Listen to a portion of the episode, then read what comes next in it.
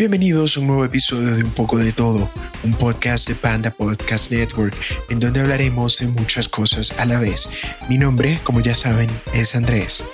Este podcast sale todas las semanas y lo pueden encontrar en las siguientes plataformas: Spotify, Apple Podcast, YouTube, Google Podcast, iHeartRadio, Radio Public, Pocket Cast, Stitcher y Breaker.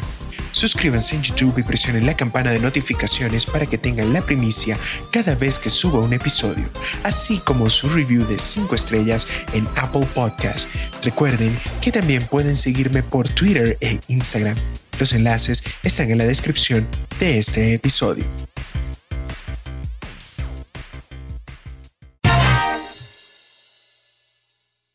En el episodio de hoy, más que todo es un episodio lo llamaría de recortes porque son de un montón de temas que tenía así como en el tintero y no me daba tiempo de alargar el chicle y hacerlo un episodio completo. Así que vamos paso a paso por esos temas que tenía pendientes. Lo primero que quería hablar era de esta nueva onda y cuando digo nueva me refiero a una tendencia que está ocurriendo desde hace seis, cinco años aproximadamente, quizás un poco menos, de los videos reacción. Los videos reacción son bastante populares en plataformas como YouTube, que básicamente son videos de personas que se graban viendo diferentes cosas y ellos tienen la posibilidad de tener una cámara enfrente, un micrófono y decir lo que piensan o lo que sienten dependiendo de lo que están viendo. Por supuesto, podemos ver reacciones de todo tipo, pueden ver reacciones de un trailer de una película o el anuncio de un nuevo videojuego, un sistema de videojuegos que, por cierto, esta semana que pasó, por fin Sony decidió lanzarse al ruedo, dar su precio y de eso un poco más adelante les quiero comentar, que es otro de esos temas que tenía pendientes, pero volviendo a la parte de la reacción, yo considero que esto es algo bastante humano. Es eh, la manera en la cual nosotros nos identificamos con nuestros pares lo hacemos de maneras diferentes, tratamos de ver em, cómo otra persona tiende a opinar de algo que nos puede interesar. Por supuesto, hay em, bastante famosos que son de reacciones cuando hay un partido de fútbol o un evento deportivo y es como este placer culposo que nos gusta verlos cuando es el equipo contrario el que está sufriendo una derrota y comienzas a ver video tras video de las reacciones, porque eso, a pesar de la distancia que puede haber, eso nos llega a unir, nos llega a unir tanto como algo positivo como algo que puede llegar a ser bastante negativo. Y ahora pues voy a traer un ejemplo porque es un canal que hace un par de meses descubrí y me doy cuenta que ellos tienen ya años haciendo este tipo de video reacción y es algo bastante interesante. ¿Por qué? Porque son dos personas que se denominan que son fanáticos del hip hop y lo que hacen son reacciones de sí, ciertas canciones de hip hop, pero la mayoría de sus videos son eh, de análisis de canciones de rock que van desde el rock más clásico hasta las nuevas tendencias en este género musical. Y eso es ah, parte del gancho que la, la gente le atrae porque son personas que tú no identificarías como fanáticos de un género y te sorprenden escuchando canciones de otro género totalmente diferente. Y es algo refrescante porque no solo es ver a tu amigo que también es fanático del rock como tú, por ejemplo, y comienzan a hablar de por qué fue importante esta banda o aquella otra banda, o por qué musicalmente es mejor un guitarrista que este otro baterista, o lo impresionante que fue grabar un disco de aquella manera, ni muchas otras cosas que se te pueden ocurrir cuando están un grupo de amigos y comienzan a analizar su música favorita. No, estos son personas que no tienen nada que ver con este género y probablemente lo están escuchando por primera vez. Ya tienen una fanaticada lo suficientemente grande para comenzar a recomendarles ciertos artistas o ciertas canciones y en sus videos lo dicen. Ellos son eh, Lost in Vegas, que es eh, el canal que le estoy hablando. Y estos dos eh, personajes van escuchando la canción y tienen su punto de vista que pues ellos eh, tienen al ser fanáticos del hip hop y entonces reconocen que una canción es buena o que tiene un ritmo, algo que los atrae, sin necesidad de entrar en la, la historia detrás de la canción o de saber qué tipo de inspiración ellos se tomaron o, o, qué era lo que estaba pasando, sino ellos simplemente escuchan lo que grabaron y dicen, sí, mira, me gustó por esto, por esto, por esto, mira las baterías aquí, esto es lo que se está escuchando, esto es eh, increíble. Y así van. Y es, como digo, creo que es el gancho principal, aparte de ser totalmente honestos con lo que están escuchando. Cuando algo les gusta, le dicen. Cuando algo no les gusta, también tienden a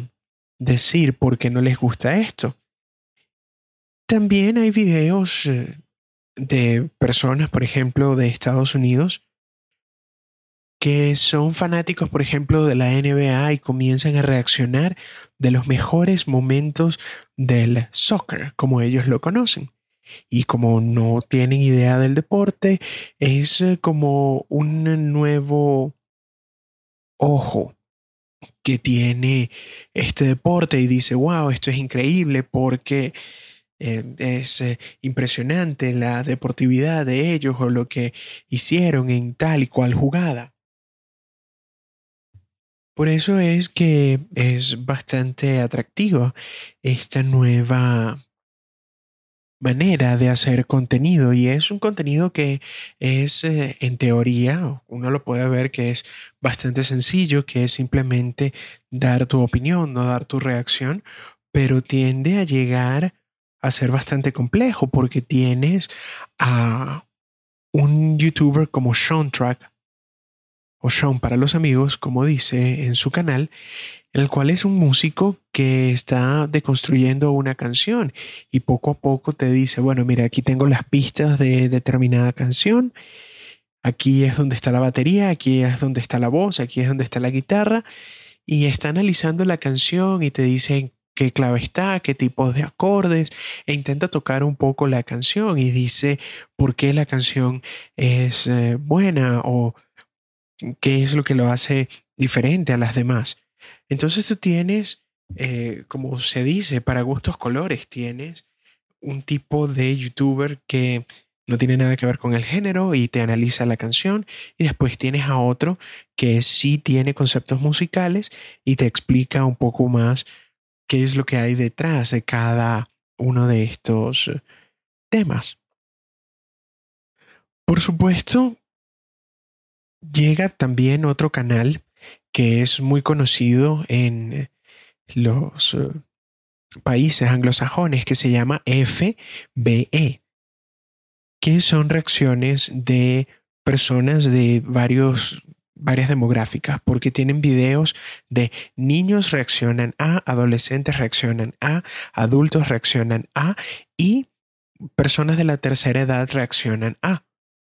el canal tiene miles de reproducciones cada vez que montan un nuevo video, porque también tienes esa otra demográfica que pones a niños y colocas éxitos de los 90 para hacernos sentir viejos a los de nuestra generación, porque le ponen, por ejemplo, Blink 182 y comienzan, ah, sí, esto es algo que mi papá escuchaba, esto es algo que mi papá pone cuando nos lleva al colegio y tú, wow. Sí, estoy algo viejo. Y también cuando tienes a los adultos que les colocan algo de nostalgia, les ponen no sé, Led Zeppelin o las canciones más famosas de los 70 y ellos se acuerdan, ah, cuando yo era joven y estaba en tal y cual parte, escuchaba bastante esta canción o les colocan algo nuevo, algo de la nueva onda. Y también es bastante curioso ver esa reacción porque se asombran o simplemente les dicen, no, no me gusta porque no entiendo qué es lo que está pasando. O hay personas también de la tercera edad que de repente eh, se disfrutan lo que están oyendo y tú dices, wow, qué cool, que algo como la música sea tan universal que personas de distintas edades pueden encontrar algo que les guste a ellos. Y eso también nos lleva a esta otra modalidad que son de streamers, porque tenemos plataformas como Twitch, que esta es una plataforma que la compró Amazon y allí es eh, el hogar de muchos creadores de contenidos. Eso me pasó hace, sí, siete años, seis, siete años que comenzó ese boom de utilizar eh, redes sociales y plataformas como YouTube para ver a una persona jugando videojuegos. En un principio yo, todo boomer, no entendía la cuestión ni decía, pero ¿por qué tú ves a una persona jugando un videojuego? Porque tú no vas y juegas. Hasta que por fin lo entendí, dejé de ser boomer y entendí que detrás de eso hay un factor de entretenimiento, hay un factor en el cual generalmente el streamer no es el mejor jugador del mundo en dicho juego, sino que es una persona que tiene cierto carisma y las personas que son suscriptores en su canal de Twitch simplemente lo siguen y ya tienen una relación bastante cercana con ellos, o hablan o hacen algún tipo de sorteo, concurso o simplemente están allí apoyando a su creador de contenido favorito. Es eh, una plataforma que al principio cuesta un poco entender cómo es, pero una vez que le vas agarrando el truco te das cuenta que para poder apoyar a tu creador de contenido favorito y puedes invertir dinero en ello, pues tienes la libertad absoluta de hacerlo. Cosa que, como les decía, total boomer. Y esto de boomer obviamente es un chiste, wink wink, que no se entiende el modelo de negocio ni se entiende cómo funciona la plataforma, pero de repente estás viendo que estás en el stream y estás pasando tus minutos viendo a este creador de contenido y vas ganando como puntos y estos puntos puedes intercambiarlo por emojis o puedes intercambiarlo por hacer de tu chat un chat un poco más visible para que puedan leerte en vivo y tener esa, esa notoriedad con tu streamer favorito. De igual forma, hay muchas plataformas que ya son competencia para Twitch. Facebook sacó Facebook Gaming, Microsoft sacó algo que se llama Mixer, que no fue muy bien recibido porque recientemente estuve leyendo que este esta plataforma tuvo que cerrar, inclusive ellos tomaron a uno de los streamers más importantes, el chico que se llama Ninja, que es un streamer de Fortnite, que es uno de los streamers más famosos del mundo, y se lo llevó de la plataforma Twitch con un contrato de exclusividad para Mixer, que en un principio eso fue como un boom, eso fue un antes y después de esta plataforma. Pero lo que sucedió, sí, Ninja se llevó a mucha de su audiencia, pero no fue suficiente, no fue suficiente para hacerle una competencia a Twitch y se dio a entender hace un par de meses que la plataforma dejaba de existir tal y como la conocemos. Y ahora, después de todo lo bonito, ahora viene la parte que no es tan bonita. Porque al aprovecharse de toda esta notoriedad también hay personas que simplemente uno puede considerar que no ofrecen ningún tipo de entretenimiento. Y tenemos a las chicas que son streamers.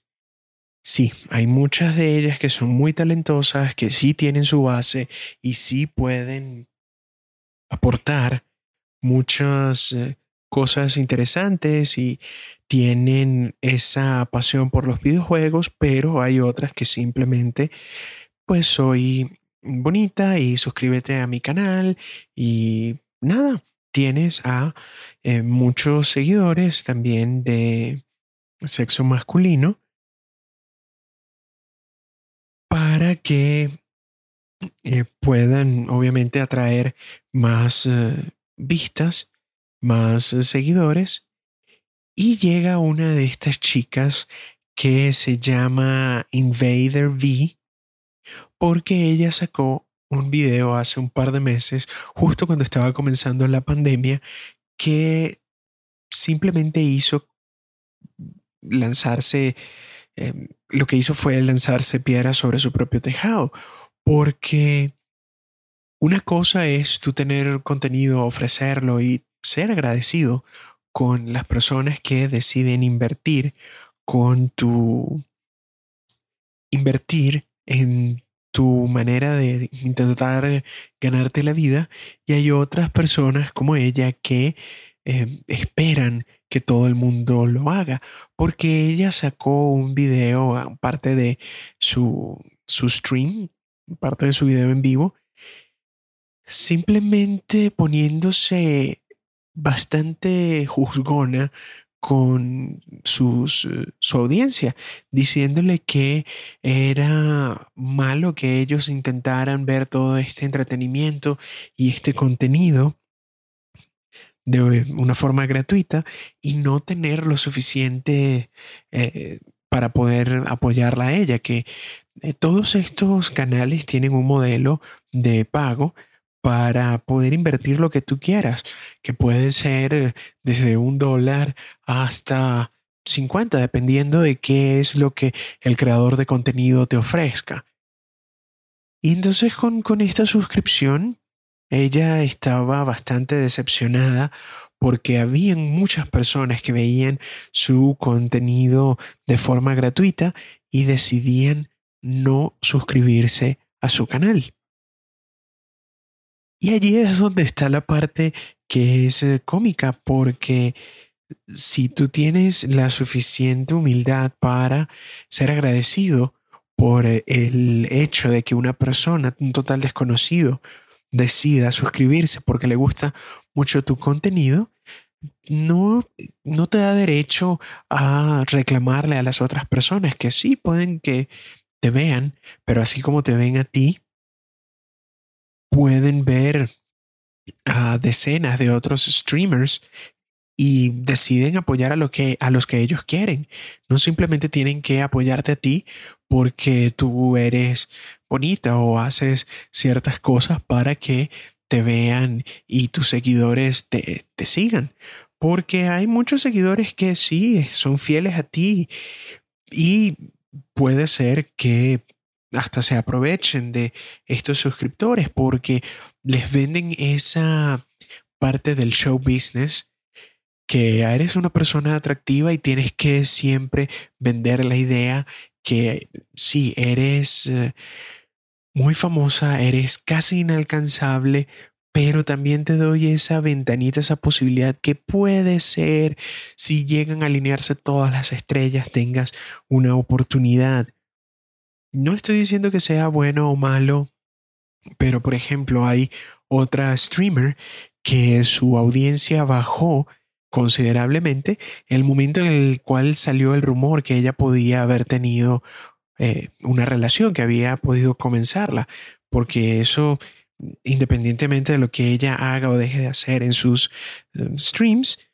era también la posibilidad de que ella esté soltera y disponible. Entonces tienes a todos estos seguidores detrás de ti con esa esperanza, esa posibilidad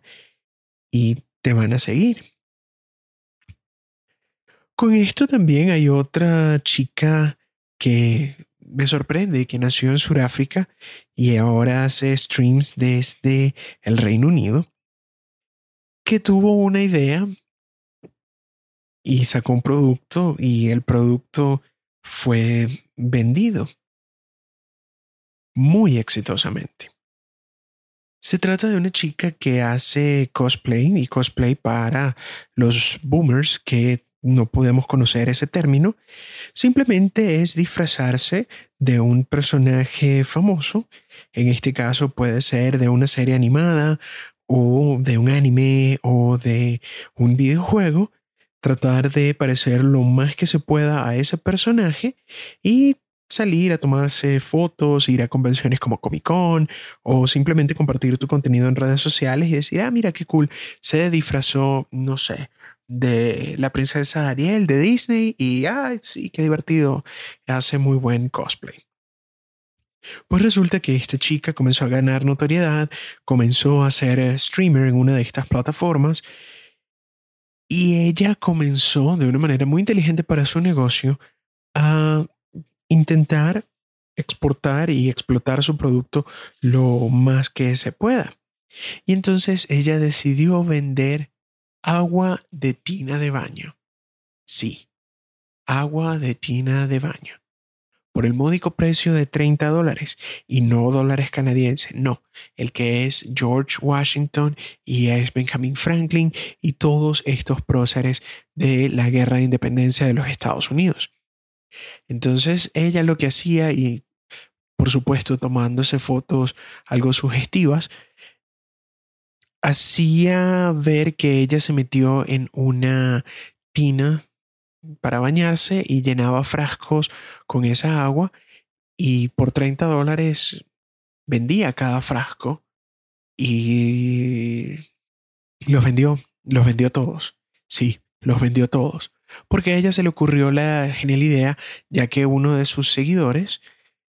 simplemente le dijo un día, ah, yo estoy tan enamorado de ti que hasta me tomaría el agua de tu baño. Entonces, uno más uno hicieron dos. Y ya tenemos una excelente idea de negocio. Que haciendo un poco el, el enlace con el episodio de hace un par de semanas, era el mismo que hacía de las personas que estaban en OnlyFans, porque ella se metió en un sitio web que es famoso por tener videos de contenido adulto. Todo el mundo que era de su seguidor esperaba que ella comenzara a colocar contenido explícito, pero simplemente hacía fotos de ellas en traje de baño, videos en traje de baño y listo. Mucha gente le prometió mucho dinero y le pagó mucho dinero y ella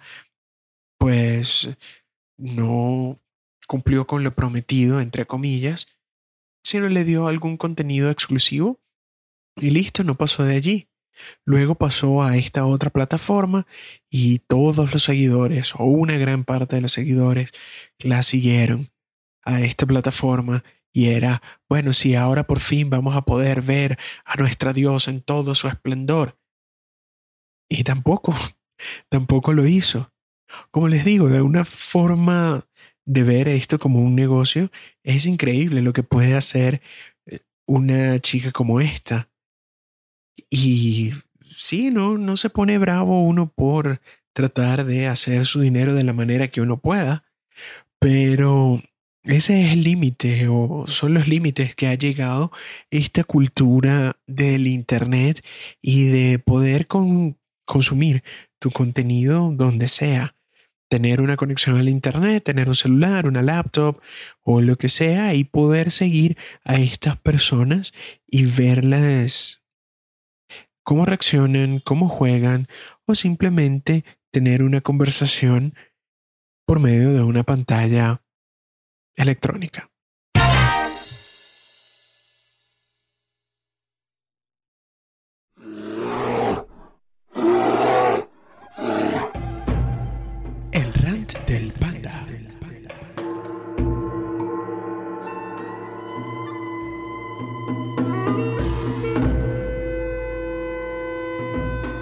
Del panda. Como segundo tema, vamos a ponernos al día en el mundo de los videojuegos, ya que hoy se lanzó una noticia bomba, pero primero vamos a ponernos al día con la compañía la cual soy fan. La semana pasada, por fin, se quitó una de las dudas más grandes que tenía el Internet. ¿Cuánto iba a costar el PlayStation 5? El PlayStation 5 es, eh, como su nombre lo indica, la quinta generación de las consolas de Sony. Sony, que pudo haber sido una compañía que pudo haber trabajado de la mano con Nintendo, porque en sus inicios Sony le presentó la idea de una consola de videojuegos al gigante japonés de Nintendo y era una consola con CD-ROM que para ese entonces, para el año de 1995, era el boom. Todo era por CD, ya estábamos dejando atrás el cassette y venía la era del CD-ROM. Nintendo, muy amablemente, les negó esa posibilidad, les dijo que no estaban interesados en eh, tener una consola con CD-ROM. Sony vio esto y dijo, bueno, si ellos no lo quieren hacer, ¿por qué no lo hacemos nosotros? Y Nintendo creó su propia competencia. Así como Netflix se fue a Blockbuster y se le ofreció vender el negocio a ellos y Blockbuster dijo que no. Nintendo también le dijo que no a Sony. Y por eso tenemos el PlayStation. El hecho de comparar estas dos eh, historias no tiene nada que ver la una con la otra porque Blockbuster a día de hoy está casi extinta, mientras que Nintendo encontró, luego de haberse dado algunos golpecillos con el eh, GameCube, logró encontrar otro pedazo de mercado y ellos son bastante exitosos con ese pedazo de mercado, lo que es el mercado de las consolas portátiles o las consolas diferentes como el Wii o el Wii U y ahora con el Nintendo Switch, que ellos decidieron no seguir con esta carrera armamentista de mejores gráficos entre Sony y Microsoft, sino que ellos decidieron, bueno, vamos a ofrecerle a nuestros clientes una experiencia diferente,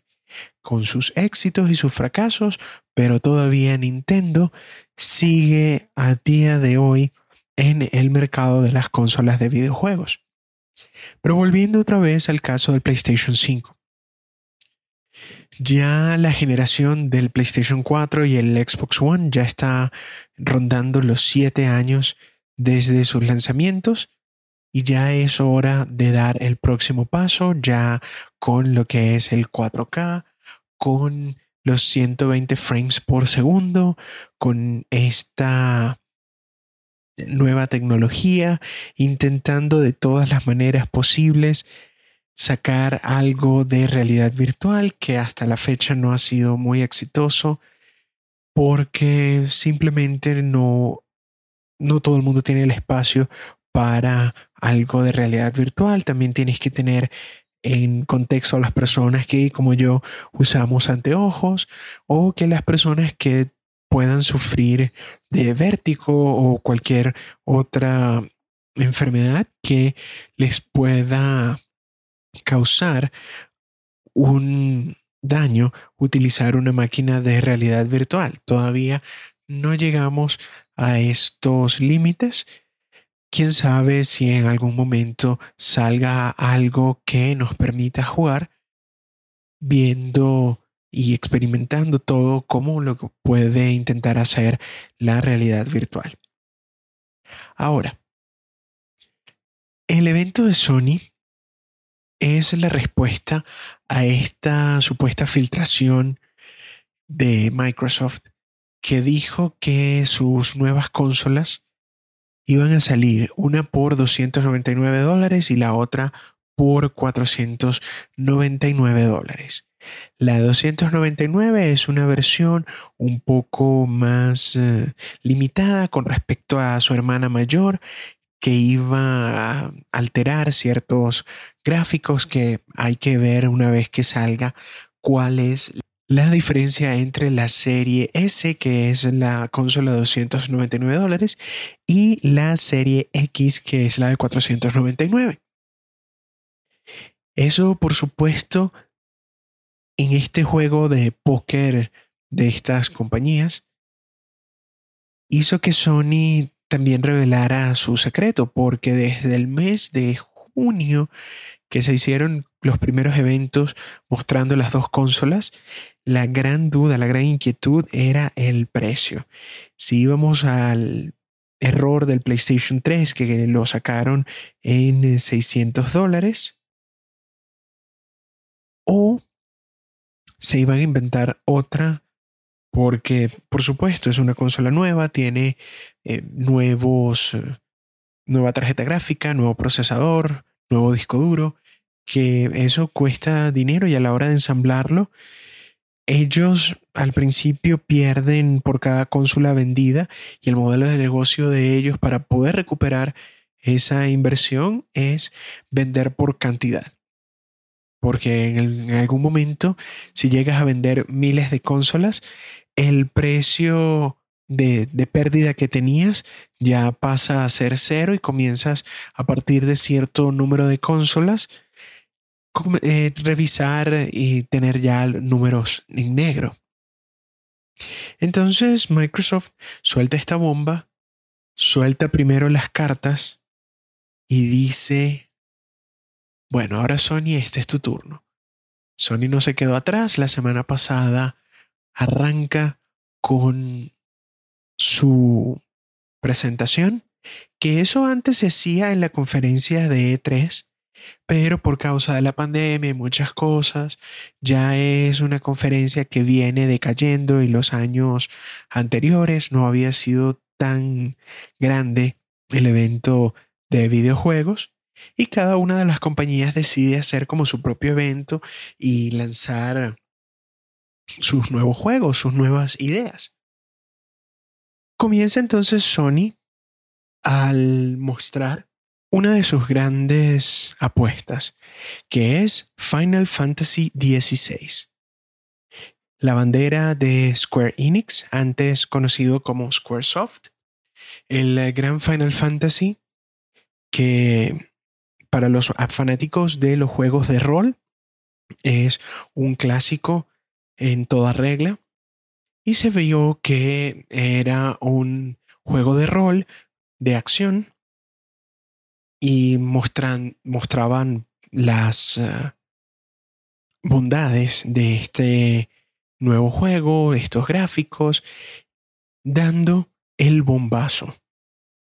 Al finalizar ese video decía exclusivo para PlayStation 5. Para los fanáticos de los juegos de rol, un golpe bastante duro. Un golpe bastante duro porque la consola de Microsoft no es muy conocida por tener muchos juegos de rol sino que ellos se encargan más eh, que todo de experiencia de juegos de disparos, los famosos shooters. Y Sony comienza con todo.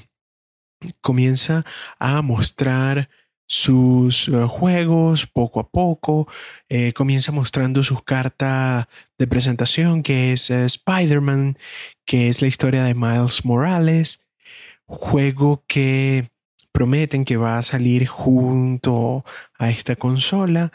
y es eh, un personaje exclusivo de Sony. Entonces comienzan a sacar, como se dice en inglés, the big guns, sacando todos los cañones a disparar para poder sacar su trozo de mercado y hacer que estos jugadores que son indecisos vengan hacia la consola de la P y de la S.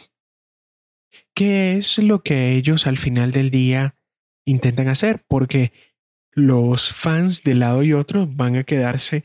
sea con su Microsoft eh, Xbox o con su Sony PlayStation. Y es la, la, gran lucha de ese mercado que todavía está indeciso o de ese mercado que va a cambiarse de una consola a la otra. Luego tienen presentaciones como las de Resident Evil, también otro juego que ya va por su octavo juego en la serie, que es eh, bastante seguido por los fanáticos de los videojuegos de horror. Por supuesto, el rey de los niños rata, el gran Carlos Duty, que esta vez van a la Guerra Fría mostrando que Sony tiene cierta exclusividad con la compañía que hace este juego, con el contenido. Y luego de algunos juegos desarrollados internamente por Sony, eh, muestran, por supuesto, otra bandera de esta nueva generación que es el Fortnite, prometiendo que desde el día 1 vas a poder jugar tu Fortnite desde tu PlayStation 5 para luego, eh, por supuesto, hablar de otra base fuerte que es la competencia al Game Pass de Microsoft, que es PlayStation Plus, que es el servicio para tu jugar online que pagas mes a mes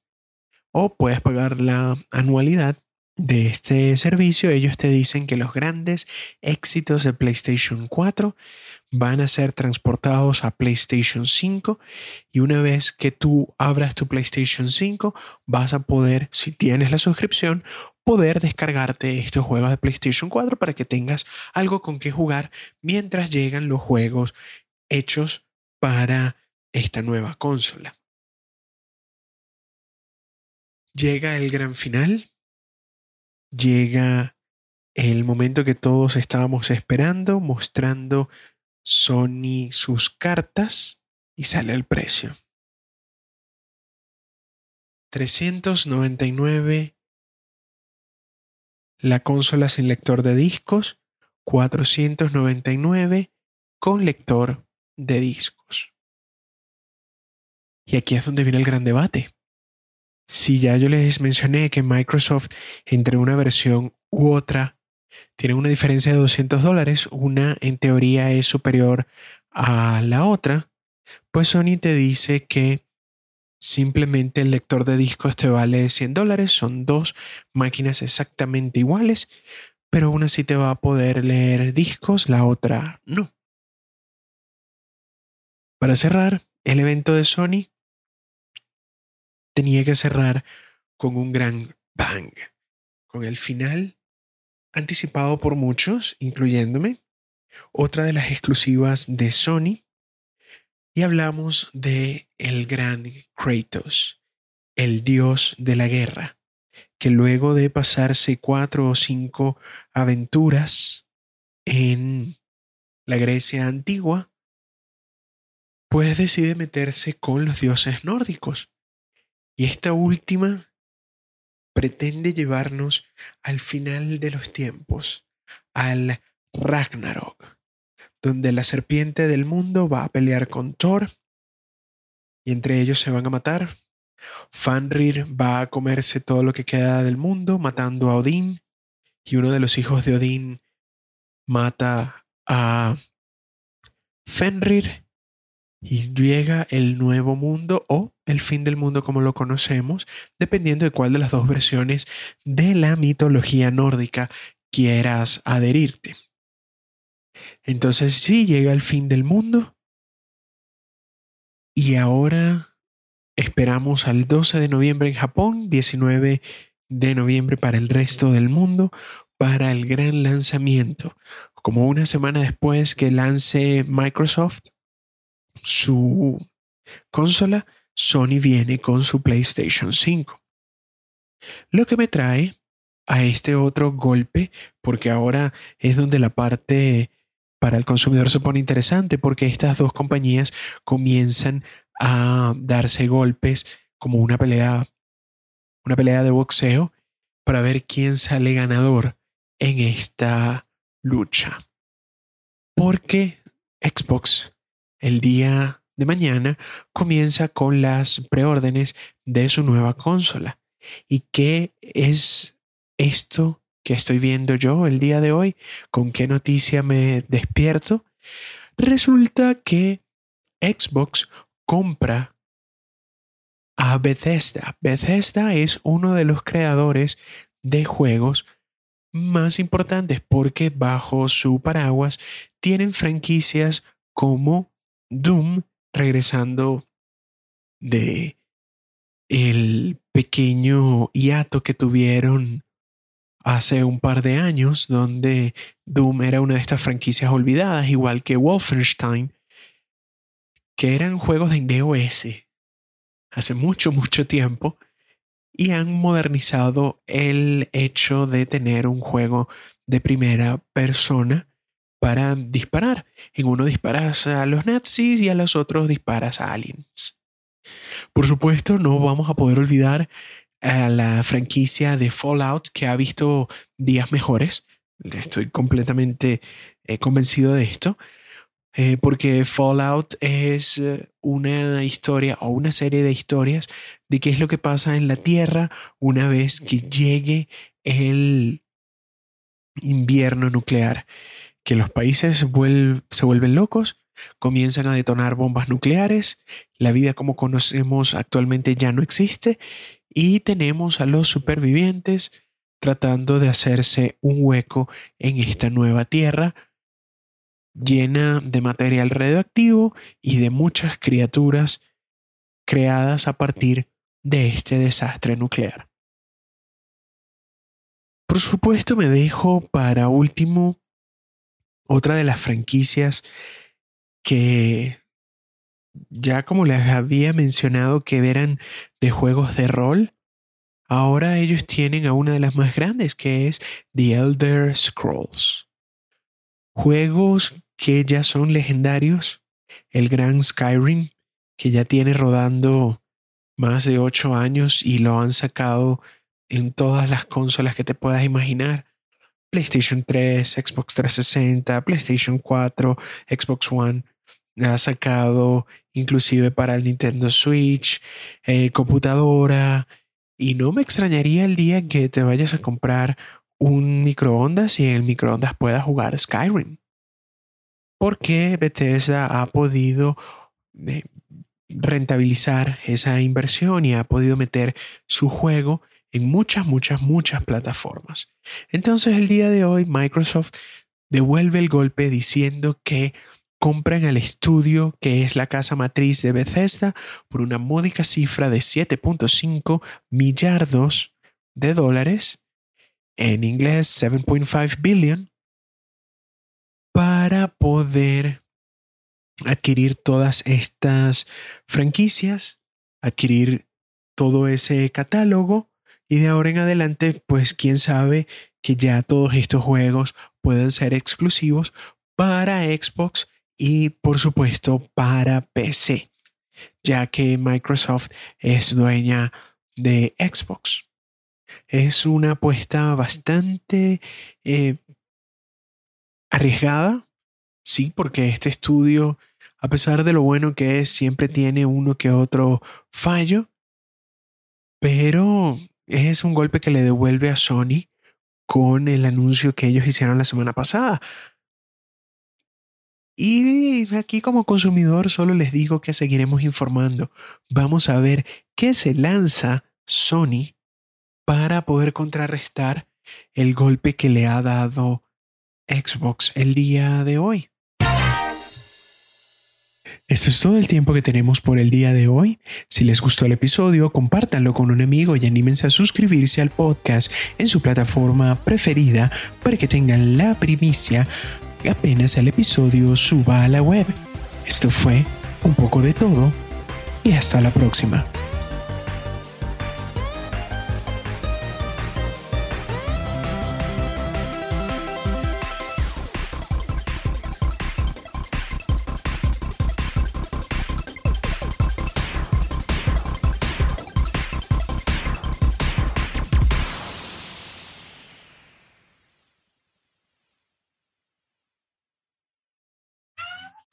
Sé que estoy grabando el podcast sin ti.